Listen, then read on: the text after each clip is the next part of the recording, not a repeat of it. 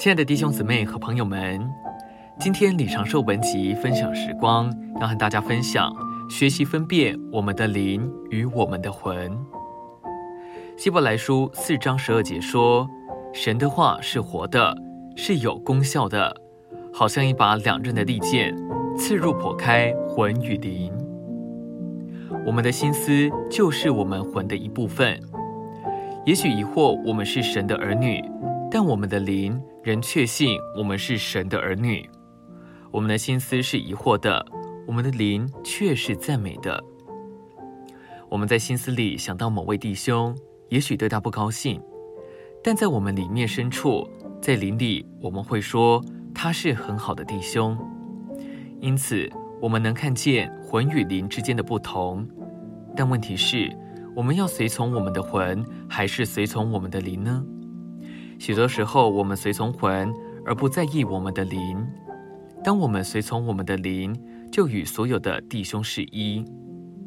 姊妹去购物时，也许在魂里觉得买某样东西很好，但在灵里深处有个不。许多时候，我们清楚魂与灵之间的不同，但我们缺少恩典。我们不愿随从我们灵里的感觉。